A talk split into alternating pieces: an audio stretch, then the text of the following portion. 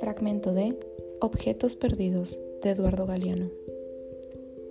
Allá en mi infancia, yo estaba convencido de que a la luna iba a parar todo en lo que la Tierra se perdía.